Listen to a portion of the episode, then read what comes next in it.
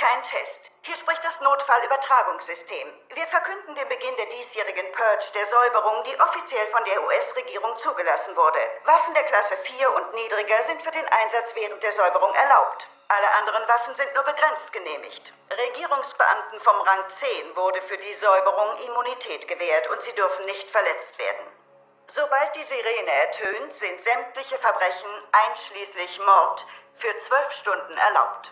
Polizei, Feuerwehr und medizinische Notfalldienste sind bis morgen früh um 7 Uhr, wenn die Säuberung endet, nicht verfügbar. Gesegnet seien unsere neuen Gründerväter und Amerika, eine wiedergeborene Nation. Möge Gott mit ihnen sein.